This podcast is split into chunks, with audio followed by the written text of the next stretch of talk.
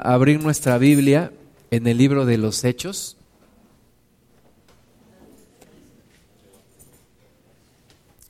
Libro de los Hechos, capítulo 27. Hechos, capítulo 27. Antes de empezar a leer, vamos a orar.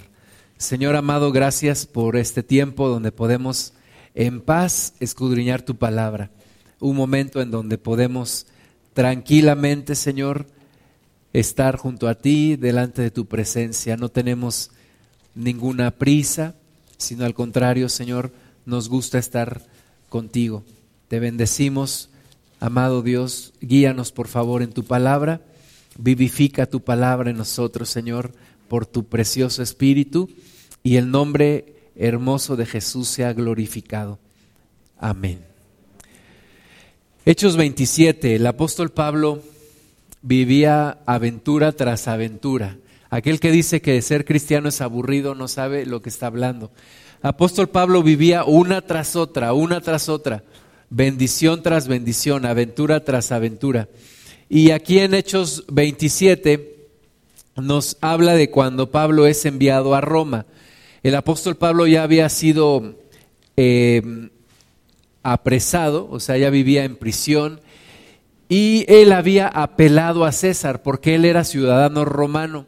Entonces, siendo ciudadano romano, él dice, yo apelo a César, quiero que me juzgue un tribunal en Roma. Y entonces lo, lo van a transportar para allá y aquí en Hechos 27 nos habla de ese momento. Dice, cuando se decidió que habíamos de navegar para Italia, entregaron a Pablo y a algunos otros presos a un centurión llamado Julio de la compañía Augusta.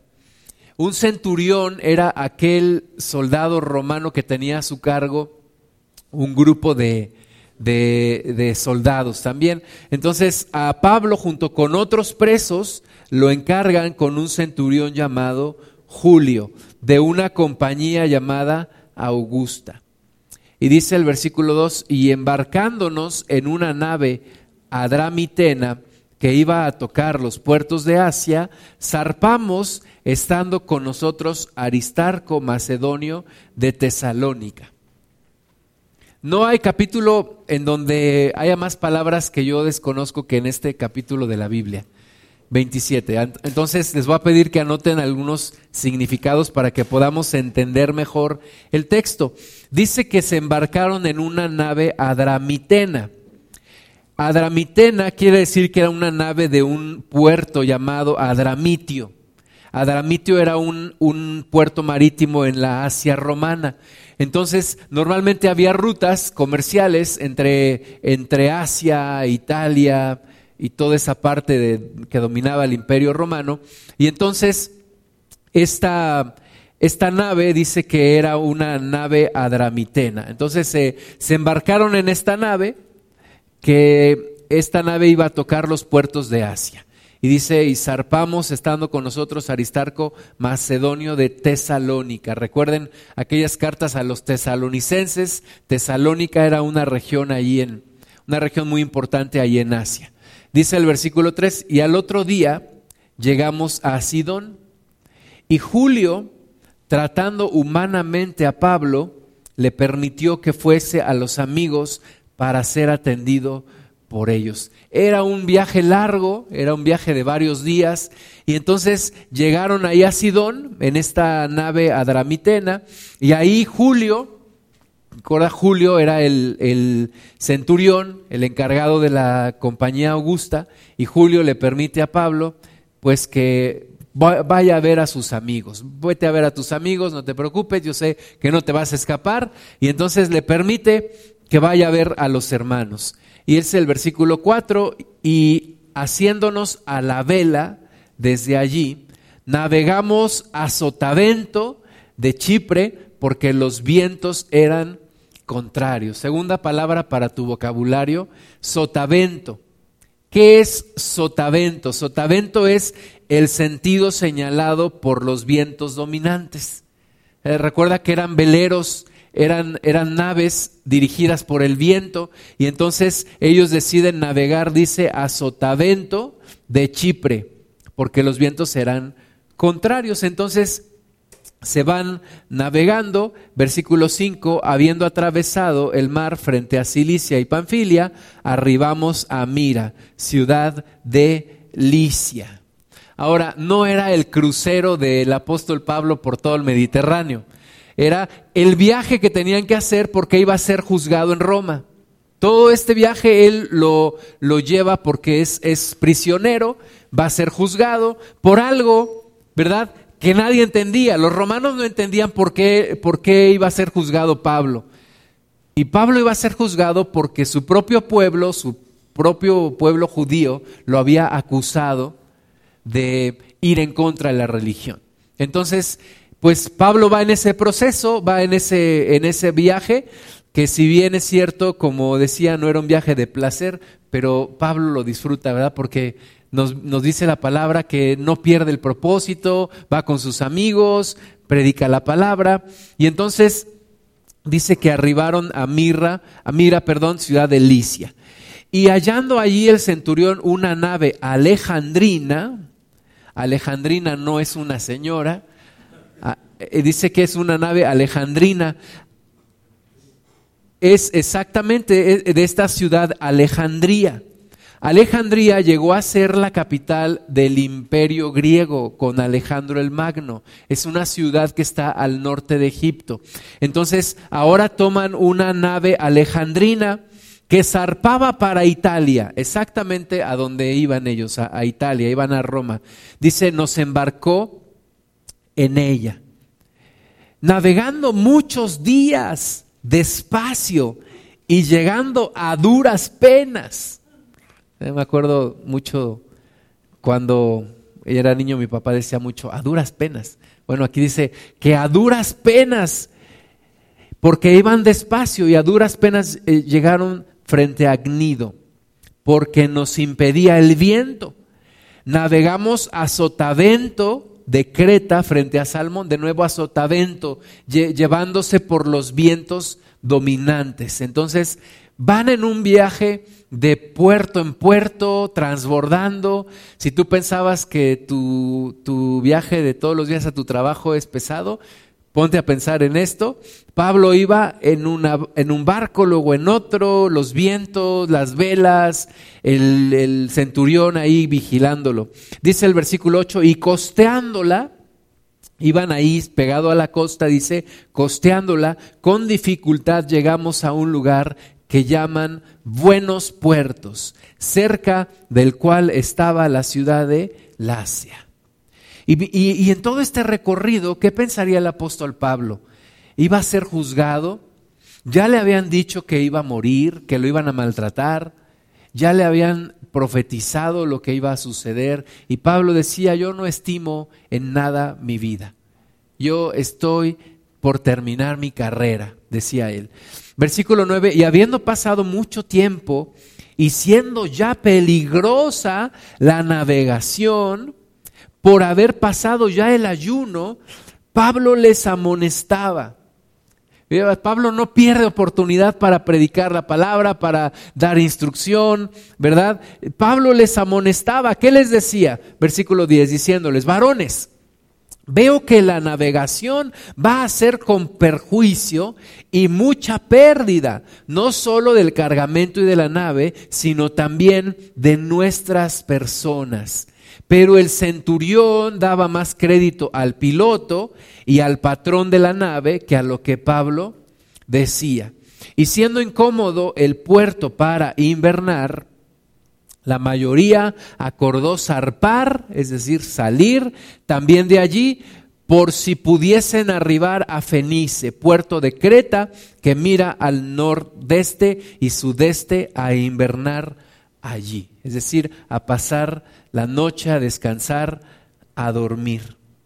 Y en, medio de todo esto, quisiera que reflexionáramos cómo pasamos nosotros las pruebas cómo enfrentamos las pruebas que vamos teniendo. Es como una travesía, es como un viaje que no sabes cuándo va a terminar, que no sabes qué va a suceder, que no sabes el final de la historia. Y la pregunta es, cómo vivimos las pruebas tú y yo. ¿Nos dejamos vencer por la incertidumbre? ¿Nos dejamos dominar por el miedo? ¿Nos paraliza el miedo? ¿Nos llenamos de angustia? Eh, ¿A veces renegamos de Dios? ¿O a veces nos olvidamos de Dios y empezamos a buscar nuestros propios recursos?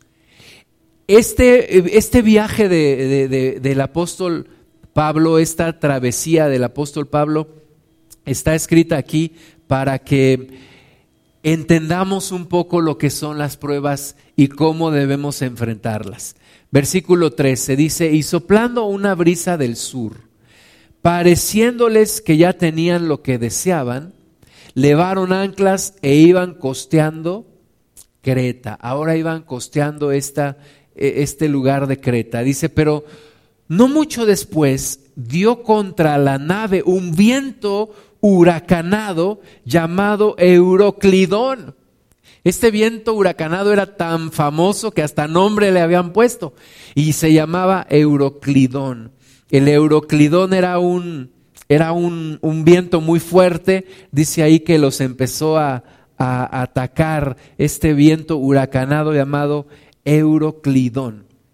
Dentro de todo esto, me acordé de una, una enseñanza que yo recibí un día que me hablaban del punto de no retorno. ¿Cuál es el punto de no retorno? Los barcos en, aquel, en aquella época hablaban mucho del punto de no retorno. El punto de no retorno era el lugar en donde durante tu trayectoria de viaje ya no podías regresar porque ya no te alcanzaba el combustible o ya no te alcanzaban las provisiones para regresar. Se le llamaba punto de no retorno porque tenías que continuar. Y en nuestro caminar en Cristo, hermanas y hermanos, también debe de haber un punto de no retorno. Debe de haber un punto en el cual tú dices, yo para atrás ya no me regreso. Solo para adelante. Yo tengo ahora que terminar mi carrera en Cristo estos navegantes eh, que guiaban el barco, pues habían decidido seguir, seguir adelante, ya no regresar. Y aunque Pablo les había dicho, no, no vamos a zarpar, va a haber gran pérdida, no solamente del cargamento, sino a lo mejor hasta de, de alguno de nosotros, ellos decidieron seguir. Ellos optaron por seguir. Y entonces empiezan a ver el viento huracanado. Así como en tu vida de repente parece que sopla el viento y empiezas a vivir cosas bien complicadas, bien difíciles. Yo nunca he estado en una situación así en el mar. Cuando mi esposa y yo nos casamos, eh, contratamos un, un, un viajecito ahí por el mar. Y me acuerdo que nos, se nos pospusieron varios días, íbamos al puerto y nos decían, no, porque está muy mal el, el tiempo. Y al otro, vengan mañana. Y al otro día íbamos, no, pues hoy tampoco, porque sigue mal. Y al otro, vengan mañana, pues ya íbamos mañana y así hasta que finalmente, finalmente el, el, el tiempo mejoró y nos pudimos ir ahí en nuestro, en nuestro barquito, pero yo pensaba, ¿y si se suelta el viento y si nos pasa algo? Soy demasiado joven para morir. Bueno, es impresionante cuando el viento en medio del mar empieza a soplar. Si los discípulos, entre ellos Pedro, un pescador experimentado, cuando, y acuérdate cuando iban en la embarcación con el Señor Jesús y el viento empezó a soplar y, y empezaron a gritar y decían, Señor, perecemos. Pues imagínate si eso le pasa a un pescador experimentado, pues lo que sería de nosotros, ¿verdad? Todos tenemos pruebas, todos tenemos momentos en la vida en donde parece que el viento va a destruir nuestro barco, en donde parece que todo se va a terminar, en donde dudamos, en donde no sabemos qué va a suceder. Y eran momentos así en la vida de Pablo y de los que iban con él. Ahora, Tú y yo tenemos, tenemos la presencia de Dios aún en los momentos más difíciles de nuestra vida. Yo no quiero pensar aquellas personas que no tienen a Cristo. ¿Cómo enfrentan esos momentos? En esta embarcación ahorita vamos a leer, había más de 250 personas. Y solamente Pablo y, y los discípulos conocían a Cristo y podían aferrarse a Cristo. Y todos los demás pues es como, como naufragar. Eh, cuando caminas sin Cristo es como, como caminar a la deriva, es como perderte en medio del mar. Pero bueno, ahí están, entonces empiezan a soplar los, los vientos, dice el versículo 15, y siendo arrebatada la nave y no pudiendo poner proa al viento, ¿qué es proa?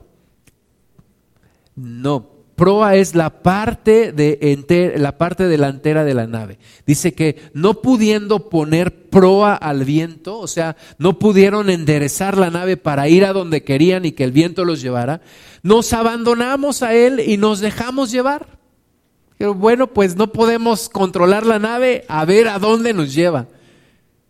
Y así es de repente nuestra vida, ¿verdad? Decimos, esto yo no me lo esperaba. Esto yo no pensaba que iba a suceder. Y de repente dices, pues, a ver a dónde me lleva, a ver a dónde me llevan estas condiciones. Y dice que entonces se dejaron llevar, versículo 16, y habiendo corrido a sotavento, otra vez, por los vientos dominantes de una pequeña isla llamada Clauda, con dificultad pudimos recoger el esquife. ¿Qué es el esquife? El esquife era una embarcación pequeña que llevaban los barcos grandes. En, ese, en esa embarcación pequeñita, por ejemplo, si ya estaba cerca de la, de la costa, pues en ese barquito podían, podían bajar y podían llegar a ese lugar para que no se dañara el barco con la, con la con la costa. O bien si iban a naufragar, pues era como una forma de, de rescatarse, Eran esos pequeños, pequeñas embarcaciones que traían los, las grandes naves. Entonces dice que, que, con, que con dificultad pudieron recoger el esquife. Y una vez subido a bordo, usaron de refuerzos para ceñir la nave. Y teniendo temor de dar en la sirte, teniendo temor de dar en la Sirte, arrearon las velas y quedaron a la deriva. ¿Qué es la Sirte? Sirte era una ciudad eh, eh, allá por, el, por Libia. Entonces, teniendo temor de dar en la Sirte, arrearon las velas y quedaron a la deriva. Quedaron en medio del mar, no sabiendo qué iba a suceder. Pero siendo combatidos por una furiosa tempestad, no es la película Pi, pero imagínatela, siendo combatidos por una furiosa tempestad, al siguiente día empezaron a alijar. ¿Qué es alijar? Aligerar, aligerar la nave. Y al tercer día con nuestras propias manos arrojamos los aparejos de la nave que eran los aparejos, era maquinaria, era engrane. Empezaron a hacer la nave más ligera. Eran momentos complicados, versículo 20, y no apareciendo ni, el, ni sol ni estrellas por muchos días. Por muchos días. ¿Te has enfrentado a una situación así? Donde por muchos días ni sol ni estrellas. No sabes ni por dónde ahora sí, como, dicen que ya no cuenta lo duro, sino lo tupido, ¿verdad?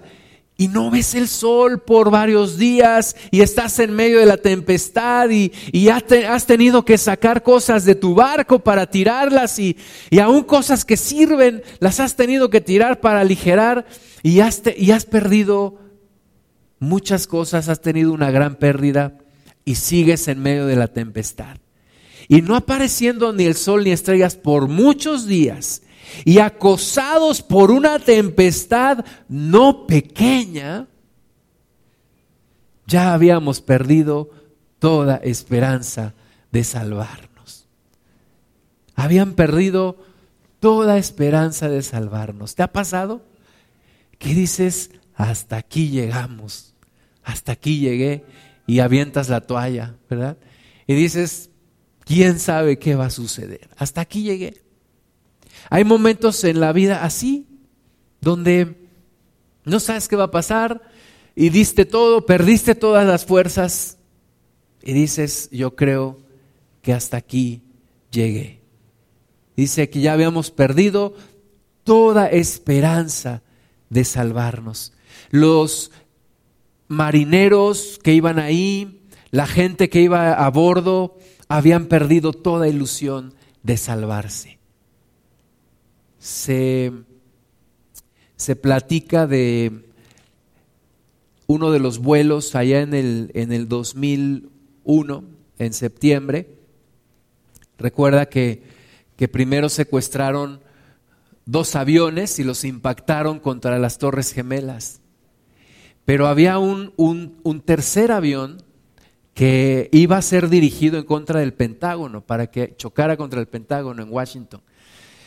Pero los que iban en el avión eh, empezaron a, a, prender sus, sus, celulares, se enteraron de lo que había pasado y, y sabían que el avión estaba secuestrado y sabían entonces, empezaron ya con la noticia de que dos los habían impactado en, en las torres gemelas, pues entonces dijeron, ya sabemos lo que va a pasar. Porque antes de, antes de, esa, de ese suceso, los secuestradores normalmente no estrellaban los aviones. Los llevaban a algún lugar y entonces tomaban los rehenes y entonces pedían condiciones. Pero pero ese fue un parteaguas porque ya habían, habían chocado dos aviones. Se murieron secuestrados y secuestradores. Y entonces los que iban allí, algunos de ellos empezaron a hablar a sus casas por celular y empezaron a despedirse de sus familiares. Y algunos se organizaron para que el avión no diera en contra del de el sitio donde querían hacerlo chocar. Entonces yo te pregunto, ¿qué harías tú si perdieras toda esperanza de vivir? ¿Qué harías tú si dijeras, si tú fueras en este barco con el apóstol Pablo? Imagínate que es tu primer viaje de misiones y vas ahí con Pablo y, dices en la que me metí. ¿Y ahora qué voy a hacer? Voy a morir. ¿Qué pensarías? ¿Cuál sería tu... ¿Escribieras una carta a tu esposo, a tu esposa, a tus hijos, ¿qué harías? Pues ya habían perdido toda esperanza de salvarse. Versículo 21. Entonces Pablo, hay una diferencia cuando un creyente está en un lugar en donde se perdió toda la esperanza. Entonces Pablo, como hacía ya mucho que no comíamos, puesto en pie en medio de ellos, dijo, se los dije, se los dije, dice, habría sido por cierto conveniente, oh varones, haberme oído y no zarpar de Creta, tan solo para recibir este perjuicio y pérdida. Pero ahora os exhorto a tener buen ánimo, pues no habrá ninguna pérdida de vida entre vosotros, sino solamente de la nave. Hay una diferencia cuando una persona cree en Jesucristo y está en medio de una familia, de una empresa, de una comunidad o de un país que ha perdido toda esperanza. Y, tú y yo tenemos que ser esa diferencia.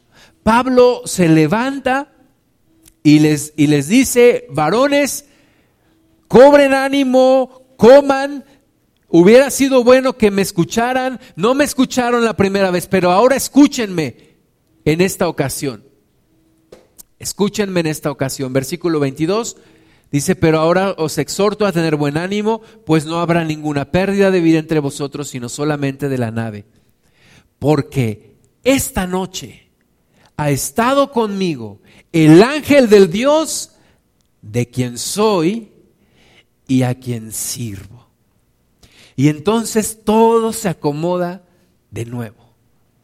Cuando tienes un encuentro con el Dios de quien eres y a quien sirves, en medio de la desesperanza, en medio de la prueba, en medio de los problemas, no importa, allí todo empieza a cobrar sentido de nuevo. Y es cuando la historia gris se empieza a iluminar de colores de nuevo.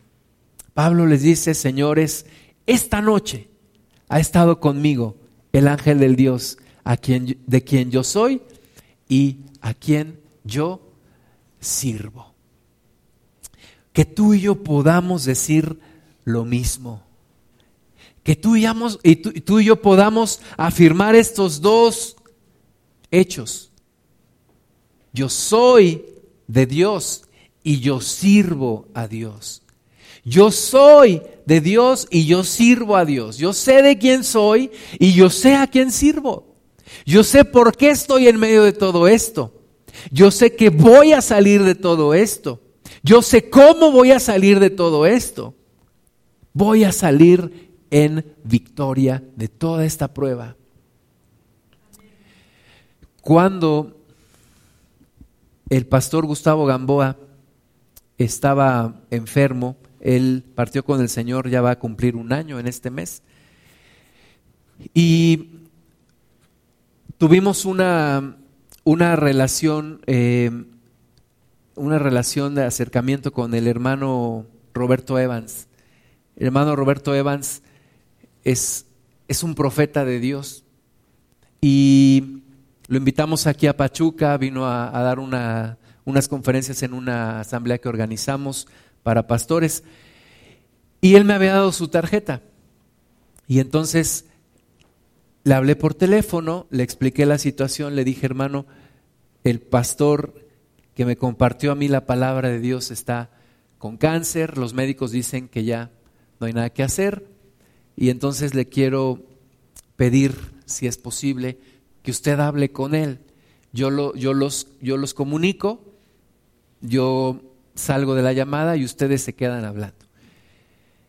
Y me dijo, sí, pregúntale si quiere hablar y ponnos en contacto y, si quieres quedarte, no hay ningún problema. ¿Quieres quedarte en la llamada? Y entonces los, los puse en contacto y el hermano le dijo, pastor, le quiero decir dos cosas. La primera, el fruto que usted ha llevado en su ministerio es mayor que el que usted ve. Es más el fruto, el fruto de su ministerio es mucho mayor del que usted del que usted conoce. Segunda cosa, le dijo, usted va a salir victorioso de esto. Dijo, si usted muere, no piense que usted perdió la batalla. Si usted muere, usted va a recibir su recompensa. Usted va a salir victorioso de todo este proceso. Finalmente el, pastor, pues como les comento, partió con el Señor, pero es una, es una realidad, hermanos. Tú y yo vamos a salir victoriosos de toda prueba, de toda prueba. Tenemos la vida comprada. La gente dice, es que nadie tiene la vida comprada. No, perdónenme, pero discúlpenme. Yo sí tengo la vida comprada. Mi vida me la compró Jesucristo. Jesucristo compró mi vida. Entonces yo sé que voy a salir de la prueba bien. Voy a salir victorioso de esta prueba. Voy a terminar la carrera en victoria. Voy a salir adelante en el nombre de Jesús. Así que tú ya sabes el final de la historia. Tú ya sabes que vas a salir victorioso. Pablo dice, el ángel del Dios de quien soy y a quien sirvo ha estado conmigo esta noche, diciendo, versículo 24, Pablo, no temas, es necesario que comparezcas ante César y he aquí, Dios te ha concedido todos los que navegan contigo. Cuán importante es no perder comunión con nuestro Señor. Cuán importante es recordar en cada momento, no solamente en los momentos de tribulación o no solamente en los momentos de bendición, hay que recordar de quién soy y a quién sirvo. Y eso le da siempre dirección a mi vida y perspectiva a mi vida. Pablo les dice, no se preocupen, el Dios al que sirvo y de quien soy me ha dicho que Él me ha entregado la vida de todos ustedes, no van a perecer, no van a morir. Versículo 25, por tanto, oh varones, tened buen ánimo, porque yo confío en Dios que será así como se me ha dicho. Con todo es necesario que demos en alguna isla. Venida la décima cuarta noche, es decir, llevaban 14 noches ya, dice, y siendo llevados a través del mar Adriático, a la medianoche los marineros sospecharon que estaban cerca de tierra y echando la sonda hallaron 20 brazas y pasando un poco más adelante volvieron a echar la sonda, hallaron 15 brazas y temiendo dar en escollos, echaron cuatro anclas por la popa y ansiaban que se hiciese de día. Se cumplió la palabra que Dios le dio a Pablo. Estaban ya cerca de tierra. Entonces los marineros procuraron huir de la nave y echando el esquife al mar, ese, ese barco pequeño, aparentaban como que querían largar las anclas de proa. Pero Pablo dijo al centurión y a los soldados, si estos no permanecen en la nave, vosotros no podéis salvaros. Entonces los soldados cortaron las amarras del esquife y lo dejaron perderse. Cuando comenzó a amanecer, Pablo exhortaba a todos que comiesen diciendo, este es el decimocuarto día que veláis y permanecéis en ayunas sin comer nada. Por tanto, os ruego que comáis por vuestra salud, pues ni aún un cabello de la cabeza de ninguno de vosotros perecerá. ¿A quién te recuerdan estas palabras? Jesucristo dijo, aún vuestros los cabellos de su cabeza están contados. Dios está en control de todo. Aunque parezca que no, Dios está en control de todo. Aunque parezca que Dios se fue, Dios sigue en control de todo. Pablo les dice, ni uno de sus cabellos de su cabeza perecerá. Y habiendo dicho esto, tomó el pan y dio gracias a Dios en presencia de todos y partiéndolo comenzó a comer. Entonces todos, teniendo ya mejor ánimo, comieron también y éramos todas las personas de la nave, 276. No era la lanchita del lago de Chapultepec, mis hermanos, iban 276 personas. Y ya satisfechos, aligeraron la nave echando el trigo al mar. Y puedes seguir leyendo en tu casa, llegaron con bien a su destino y Pablo predicó en Roma y Pablo vivió en Roma. Pero quisiera regresar al, punto de quién soy y a quién sirvo. De quién eres tú y a quién sirves. Pablo había sido impactado de una manera tremenda por Jesucristo. Pablo tenía presente las dos cosas, de quién soy y a quién sirvo. Pablo sabía que él pertenecía a Jesús y servía a Jesús.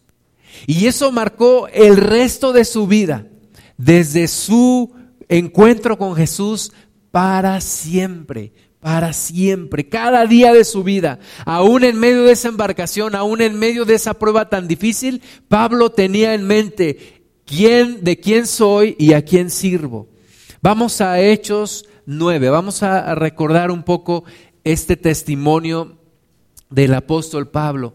Hechos 9, uno. Recuerden que Pablo originalmente es Saulo y originalmente es un judío, fariseo de fariseos, perseguidor de la iglesia, porque veía como su deber acabar con aquello que amenazaba a su religión y que él veía como una falsedad. Y entonces dice Hechos 9.1, Saulo respirando a una amenaza sin muerte contra los discípulos del Señor, vino al sumo sacerdote y le pidió cartas para las sinagogas de Damasco a fin de que si hallase algunos hombres o mujeres de este camino, es decir, algunos cristianos, los trajese presos a Jerusalén. Mas yendo por el camino, aconteció que al llegar cerca de Damasco, repentinamente le rodeó un resplandor de luz del cielo. Y cayendo en tierra, oyó una voz que le decía, Saulo, Saulo, ¿por qué me persigues? ¿Por qué me persigues? Fue un encontronazo con Jesús. Pablo tenía bien definida su carrera, bien definido su destino, bien, bien claro su propósito. Su propósito era acabar con esos del camino, con esos rebeldes, con esos herejes, tal vez pensaría él, con esas personas enemigas de su religión. Pero estando en medio de ese camino, en ese camino a Damasco, lo tira una luz, un resplandor del cielo, y oye una voz que le, le pregunta, ¿por qué me persigues? Él dijo, ¿quién eres, Señor? Y de nuevo, aquí dos preguntas importantes que tú y yo nos tenemos que hacer. La primera, ¿quién eres, Señor? ¿Quién eres, Señor? ¿Quién eres tú? ¿Quién eres, Dios? ¿Quién eres? Muéstrame quién eres. Muéstrate a mí. ¿quién eres tú? Y le dijo, yo soy Jesús, a quien tú persigues. Dura cosa te es dar coces contra el aguijón. El aguijón era un instrumento de, de agricultura con el cual se hacían hoyos en la tierra para sembrar y terminaba en una punta de hierro. Y le dice el Señor a Pablo, si tú sigues dando patadas contra este, contra, contra la iglesia, es como me estás persiguiendo a mí y es como darle patadas a un aguijón. No quiero decirte cómo terminará tu pie. Entonces, Pablo, primera pregunta, ¿quién eres, Señor? Segunda pregunta, temblando y temeroso, dijo, Señor, ¿qué quieres que yo haga? Y son las dos preguntas que tú y yo y que toda persona nos tenemos que hacer. La primera, ¿quién eres tú Dios? Y la segunda, ¿qué quieres de mí? ¿Qué quieres de mí? No es una respuesta fácil, no la vas a encontrar en un libro, no se la puedes copiar a tu vecino, pero tú le tienes que preguntar a Dios las mismas dos cosas, Señor, ¿quién eres tú? ¿Y qué quieres que yo haga? ¿Qué quieres de mí? Y el Señor le dijo, levántate y entra en la ciudad y se te dirá lo que debes hacer. Y los hombres que iban con Saulo se pararon atónitos, oyendo a la verdad la voz, mas sin ver a nadie. Entonces Saulo se levantó de tierra y abriendo los ojos no veía a nadie. El que devolvió la vista a muchos ciegos ahora le quitó la vista a uno que creía que veía. Lo dejó ciego. Así que llevándole por la mano, le metieron en Damasco, donde estuvo tres días sin ver y no comió ni bebió. Así había sido el encuentro con Jesús. Te digo una cosa, así necesitas un encuentro tú con Jesús. Así necesitas un encuentro con Jesús. Un encuentro que te deje ciego. Un encuentro que te deje sin comer y beber por tres días. Un encuentro en el que digas hasta que no descubra la respuesta a estas dos preguntas que tengo. ¿Quién eres y qué quieres que haga? No voy a poder vivir tranquilo. Porque eso le dará dirección a mi vida. ¿Cómo me, me desilusiona cuando, cuando hay cristianos que, que no saben quién es Dios, y que no saben qué quieren de ellos. Cristianos que no saben a quién sirven y no saben de quién son. Esta semana estuve en un, en un curso y entonces un ejercicio que ya me habían hecho varias veces, agarra una tarjeta, pon tu nombre en medio, como te gusta que te digan, arriba pones tu edad, en dónde naciste, del otro lado pones eh, qué artista te gusta, qué libro, ah, qué autor de libros es tu favorito, abajo pones el evento que más ha marcado tu vida y la decisión que más ha marcado tu vida. Pues sin pensarlo, yo sé cuál es el evento que más ha marcado mi vida, nacer de nuevo. Y sin pensarlo, yo sé cuál es la decisión más importante de mi vida, recibir a Cristo como mi Señor y mi Salvador. Y yo sabía que ahí había varios cristianos, al menos identifiqué a tres que había ahí en ese grupo. Y entonces después nos pusieron en el ejercicio a, a leer lo que los demás habían escrito. Y leí lo de dos lo de dos cristianos, ninguno de esta, de esta congregación, porque sí había mi hermana Araceli, ahí estaba. Pero no me tocó leer el de ella. Pero me tocó leer el de dos cristianos. Y cuando yo leí, yo dije, pues voy a encontrar el evento que más ha marcado su vida, recibir a Jesús en su corazón. Y me encuentro con que, no, pues casarme. Yo dije, ¿qué? ¿Cómo? ¿Casarme? Eh, y no sé qué otra cosa había, pero yo lo que esperaba era Jesús. Tuve un encuentro con Jesús que marcó mi vida. No me malentiendas, para mí casarme fue una decisión muy importante. Tenía un amigo que me decía, la decisión más importante en tu vida es recibir a Jesús como tu Señor y tu Salvador. La segunda decisión más importante es con quién te casas. Pero la primera es recibir a Jesús. Y yo digo, ¿cómo es posible que un cristiano, que una cristiana no reconozca que el evento más importante en su vida fue encontrarse con Jesús? Y entonces yo me pongo a pensar, o una de dos, o le da pena, o realmente no ha tenido ese encuentro tan impactante que necesita con Jesús. Necesitamos un encuentro con Jesús que nos tire que nos detenga, que nos deje ciegos, que nos cambie completamente la vida, que nos mueva todo el tapete. Ese es el tipo de encuentro que necesitamos para entonces poder decir, yo sé de quién soy y yo sé a quién sirvo.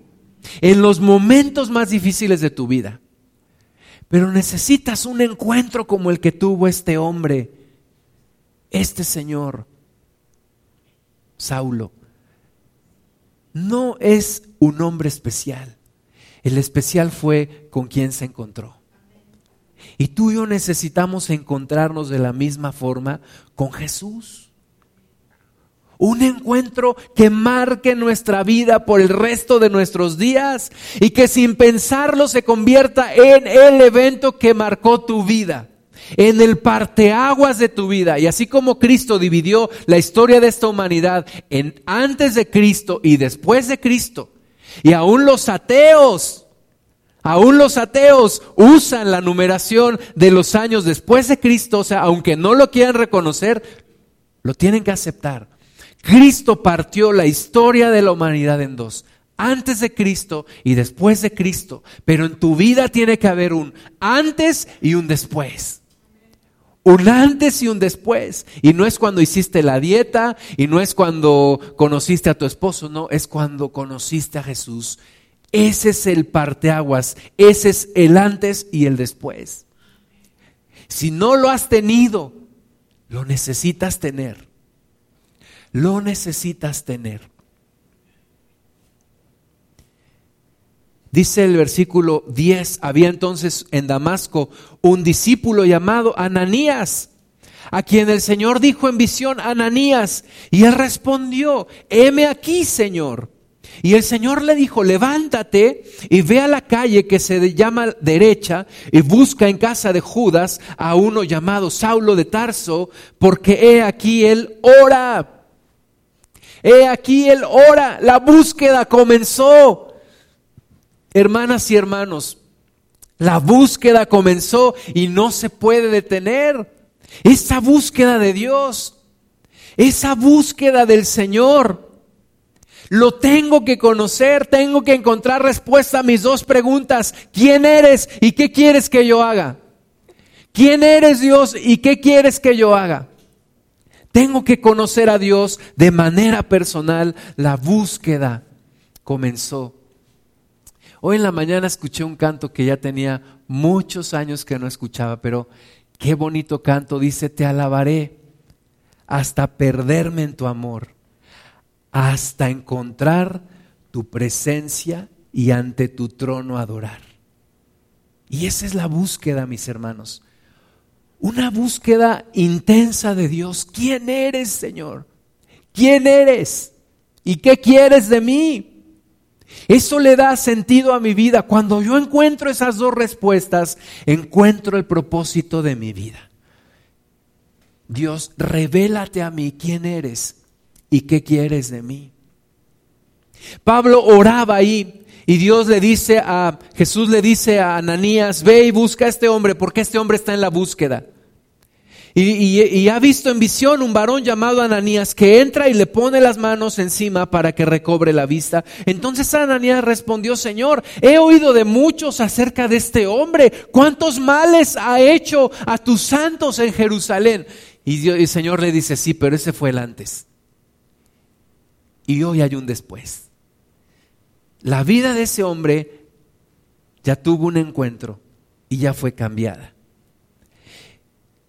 Versículo 14, y aún aquí tiene autoridad de los principales sacerdotes para aprender a todos los que invocan tu nombre. El Señor le dijo, ve, porque instrumento escogido me es este, para llevar mi nombre en presencia de los gentiles y de reyes y de los hijos de Israel.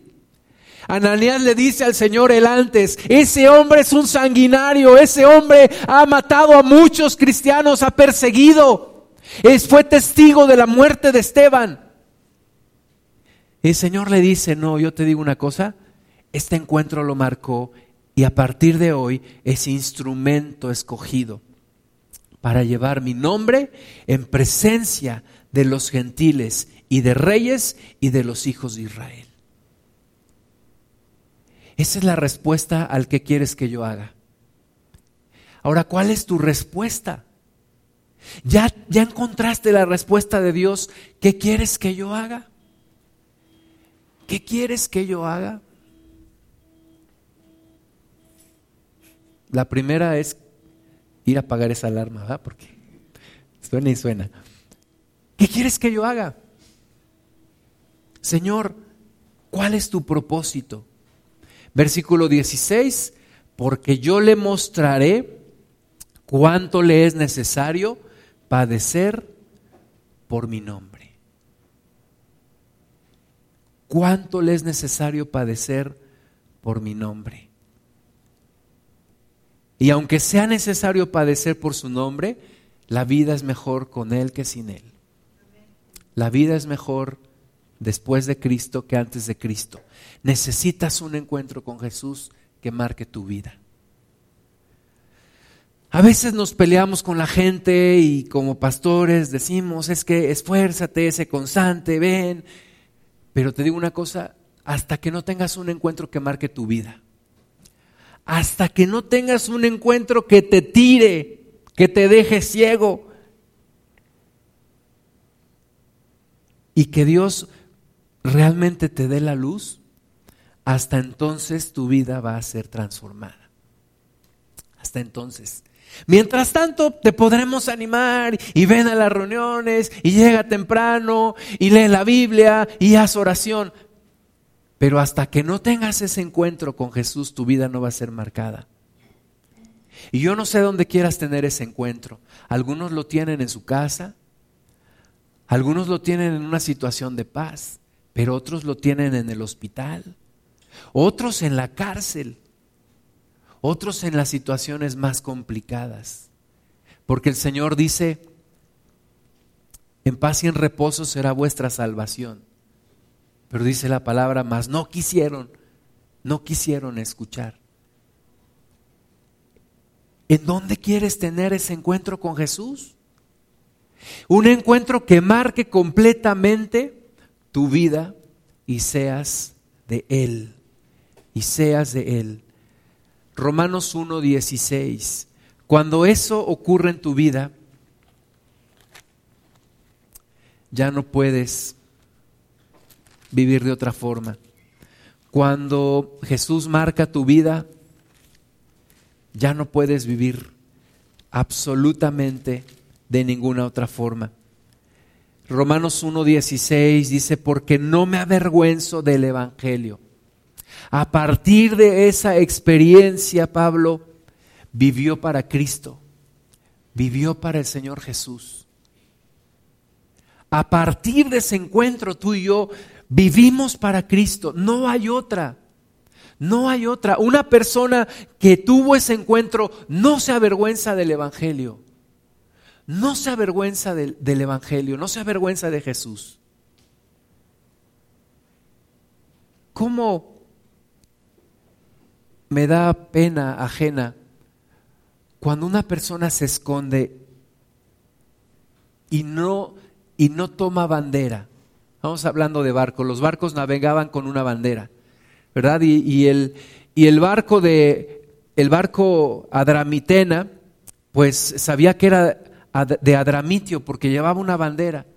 Y el, y el alejandrino, pues se sabía que era de Alejandría también porque llevaba su bandera. Todos los barcos navegan con bandera. Y hay personas que esconden su bandera y que no navegan con la bandera de Cristo porque les da pena. Y no aprovechan las oportunidades para hablar de su Señor y su Salvador y hablar de la experiencia. Pablo, una tras otra vez, y al final de su vida, habiendo tenido tantas revelaciones, dice la palabra de Dios que fue arrebatado al cielo. Y gracias a que fue arrebatado al cielo, él ya no quería vivir en esta tierra. Él decía, yo sé que es mejor irme al cielo que quedarme aquí. Pero ¿sabes de qué hablaba? Una y otra vez su testimonio. Una y otra vez yo perseguía a la iglesia. Yo iba camino a Damasco y una y otra vez su testimonio. Una y otra vez su testimonio. ¿Y cómo hay cristianos que se esconden y que no quieren hablar de su testimonio? Y que les da pena sacar la bandera de Cristo. Navegan con bandera de humanistas, navegan con bandera de personas decentes, navegan con bandera de buenas personas, pero les da pena sacar su bandera de Cristo.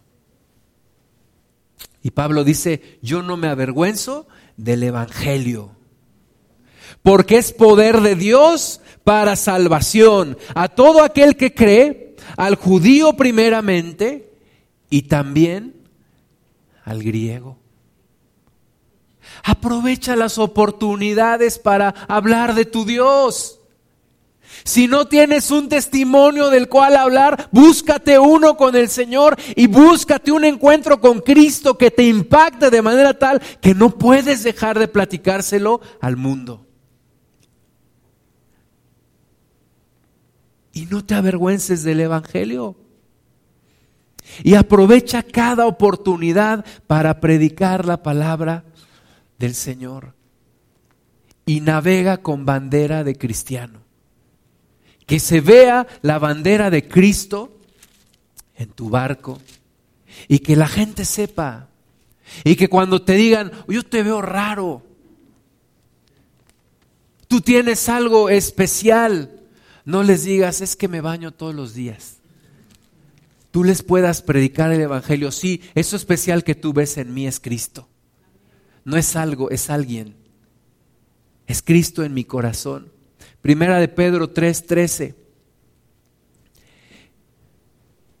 ¿Y, ¿Y quién es aquel que os podrá hacer daño si vosotros seguís el bien? Mas también si alguna cosa padecéis por causa de la justicia, bienaventurados sois, por tanto, no os amedrentéis por temor de ellos, ni os conturbéis. A veces la gente del mundo es más valiente que nosotros y la gente del mundo no tiene miedo de hablarte de las limpias y de hablarte del, del tarot y de hablarte de los ángeles y no sé qué tanta cosa. Y a ti te da pena hablar de Cristo cuando es la verdad y la vida. Dice aquí, no te amedrentes por temor de ellos, ni os conturbéis, sino santificad a Dios el Señor en vuestros corazones y estad siempre preparados para presentar defensa con mansedumbre y reverencia ante todo el que os demande razón de la esperanza que hay en vosotros. Todos los días tengo que estar preparado. Todos los días tengo que estar listo para presentar defensa, para decirle a la gente, ¿sabes qué? Yo recibí a Cristo en mi corazón, Cristo cambió mi vida, Cristo es mi Señor, Cristo es mi Salvador, Dios es el único, el creador de los cielos y la tierra, Jesucristo, verdadero Dios y verdadero hombre. ¿A quién? A cualquiera que se pare enfrente de ti. Pablo predicó a gente con poca autoridad y le predicó a reyes, a gente importante en el imperio romano. Y dices, es que no estoy preparado. ¿Tienes un testimonio? Tienes algo que contarle al mundo. Tienes algo que decirles. háblales de Cristo, no, no navegues sin bandera. Segunda de Corintios 3, del 1 al 3. ¿Comenzamos otra vez a recomendarnos a nosotros mismos? ¿O tenemos necesidad como algunos de cartas de recomendación para vosotros o de recomendación de vosotros? Nuestras cartas sois vosotros, escritas en nuestros corazones, conocidas y leídas por todos los hombres. Todos los hombres están al pendiente de ti. Se dice que en promedio cada cristiano tiene ocho personas en quienes puede influir. Ocho personas a quienes les puede predicar el Evangelio, por supuesto. Algunos tienen más, algunos tal vez tendrán menos, pero al menos ocho personas en las cuales influir y no les quieres predicar el Evangelio porque te avergüenzas. Y no le quieres predicar el Evangelio porque quién sabe qué va a pensar de mí. Si eso hubiera pensado la persona que me compartió la palabra, no estaríamos aquí tú y yo. ¿Qué es lo que leen en ti? ¿Qué es lo que la gente lee? Nuestras cartas son ustedes, Pablo les decía a los corintios, pero más que Pablo, es Jesús diciéndote, Ustedes son mi mejor exposición. Ustedes son el mensaje, no solamente hablado, ustedes son el mensaje viviente. Ustedes son, no se oculten. No se avergüencen. Y si tienes algo que cambiar, cámbialo ya. Porque Dios quiere mostrar su gloria en su iglesia. Y que la gente lea la letra no escrita con mano de hombre, sino por el Espíritu de Dios en tu vida. Y que muchos perdidos encuentren la luz también. Siendo manifiesto que sois carta de Cristo, expedida por nosotros, escrita no con tinta, sino con el Espíritu del Dios vivo, no en tablas de piedra, sino en tablas de carne del corazón. ¿Cuándo será el día en el que te vas a mostrar este mundo? En el que vas a decir, tengo algo que decir, tengo algo que decirles. Cristo salva, Cristo sana, Cristo vive. Lo puedo decir porque lo he comprobado. Se los tengo que decir. ¿Cuándo será el día que la iglesia salga a la luz? y le diga al mundo todo lo que le tiene que decir. Me da coraje cuando un cristiano promueve un político y ahí están poniendo López Obrador la... No, perdóname, eso lo puede decir cualquiera. Cualquiera lo puede decir. Tú tienes que decir, la salvación de este país se llama Jesucristo. Y todos tendremos nuestras preferencias políticas, está bien.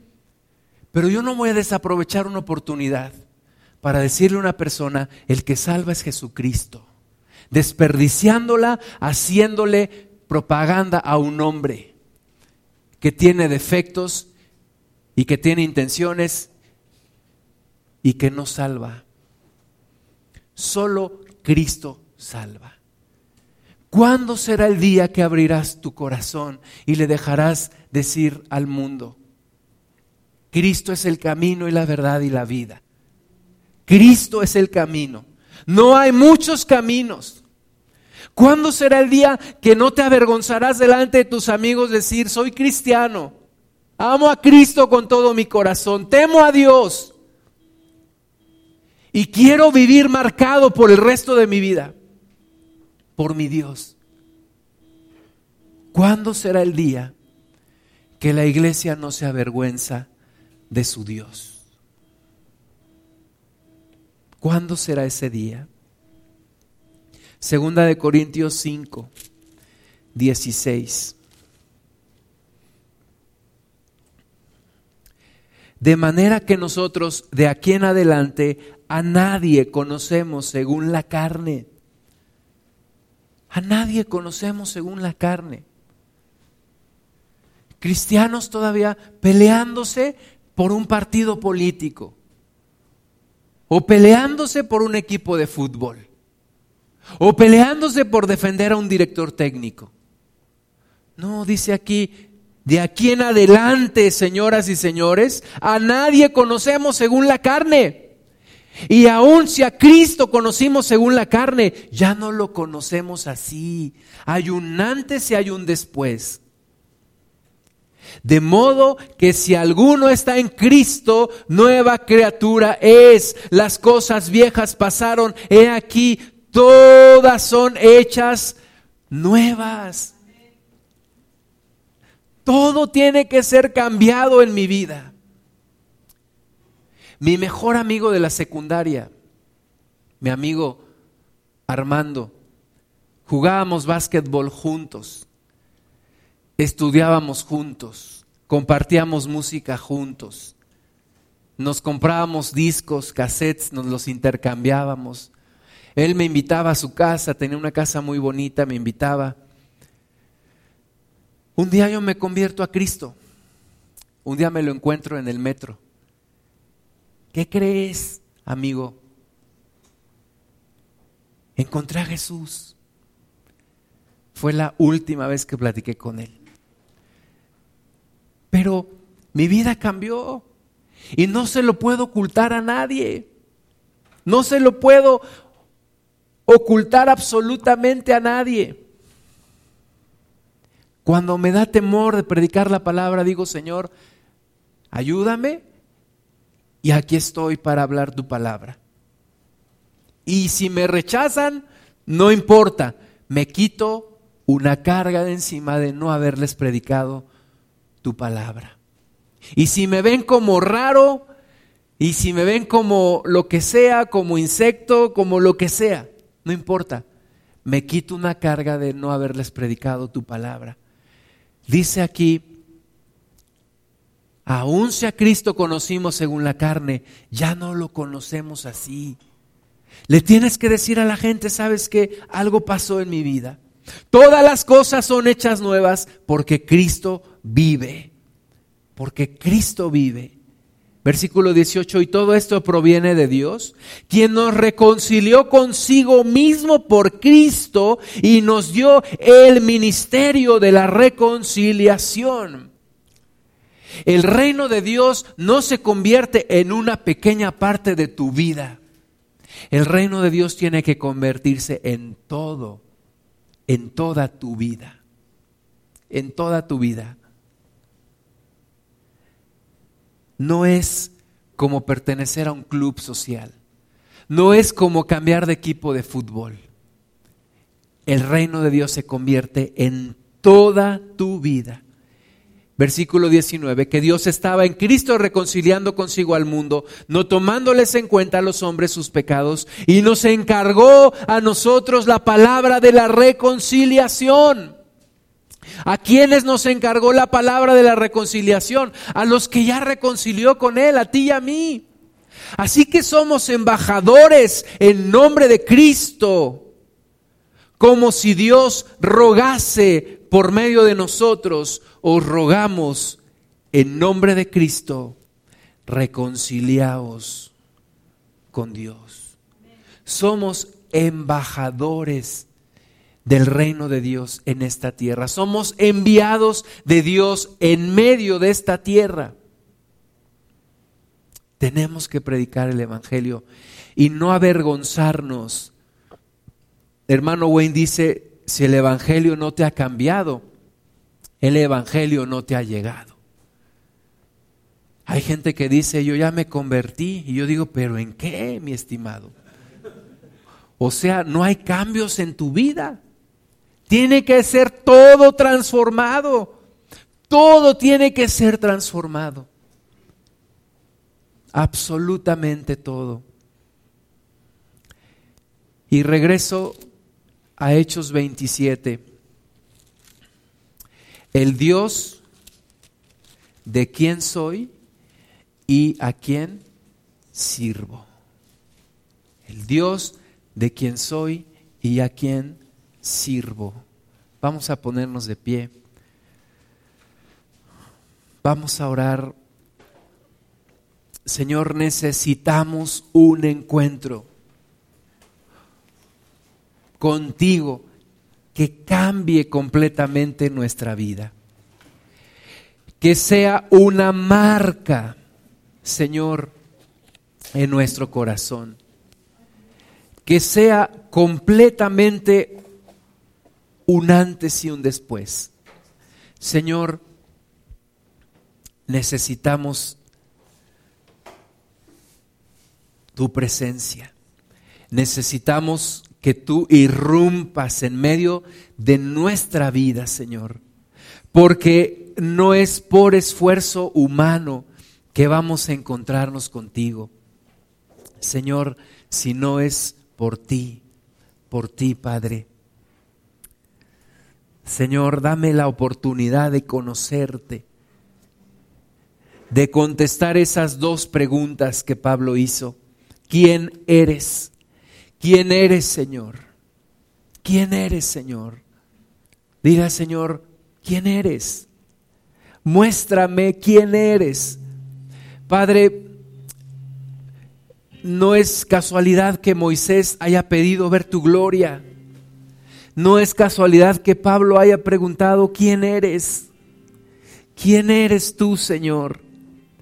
Y necesitamos conocerte de manera personal, no por lo que alguien nos platica, no por lo que alguien nos dice.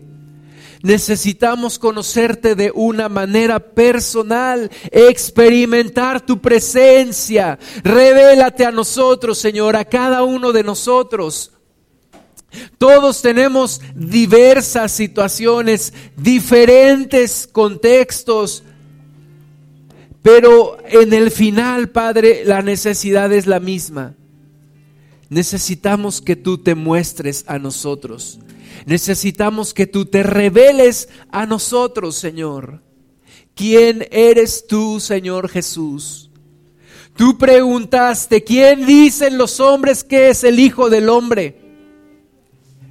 Y unos decían Elías y otros Juan. Y tú dijiste, ¿y quién, ¿y quién decís vosotros que es el Hijo del Hombre? Señor, ¿quién eres tú? ¿Quién eres tú, Jesús? ¿Quién eres tú, Señor Jesús? Que dices ser el Salvador. ¿Quién eres tú, Jesús? ¿Quién eres tú que hay quienes se han apasionado tanto contigo? Hay quienes lo han perdido todo por causa tuya. Señor, ¿quién eres tú, Jesús? ¿Quién eres tú, Señor Jesús? Quiero conocerte. Quiero conocerte más. No de una manera superficial no me conformo con lo que hasta ahora sé de ti, Señor Jesús.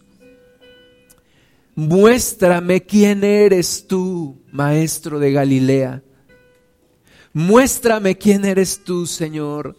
No con un ánimo de retarte, sino con un hambre de conocerte y de reconocer la necesidad que tengo de ir más allá de donde ahora estoy, Señor. No me alcanza lo que ahora tengo para vivir la vida que tú quieres que yo viva. No me alcanza el nivel de relación que tengo contigo ahora para todo lo que resta de mi vida, Señor. ¿Quién eres? ¿Quién eres Jesús? ¿Quién eres? Muéstrate a mi vida, Señor. Muéstrate a nuestras vidas, Jesús. De una manera personal. De una manera personal, sin intermediarios. Revélate a nosotros, Maestro. Y también, Señor, ¿qué quieres de mí? ¿Qué quieres de mí, Señor? Malgastamos nuestras vidas en cosas que no valen la pena. Señor, ¿qué quieres de mí? ¿Qué quieres que yo haga? ¿Qué deseas de mí, Señor? Muéstrame lo que tú quieres de mí. Y eso se convierta en mi destino, en mi propósito, en mi vida, Señor. Ya no más una religión, ya no más un extinguidor de fuegos, ya no más recurrir a ti cuando tenemos problemas solamente. Ya no más estar un día a la semana y pensar que con eso cumplimos. Señor, ¿qué quieres que yo haga? ¿Quién eres tú, Señor? Y entonces pueda llegar el día en el que con una convicción verdadera yo pueda decir el Dios de quien yo soy y a quien yo sirvo. El Dios de quien soy y el Dios a quien sirvo.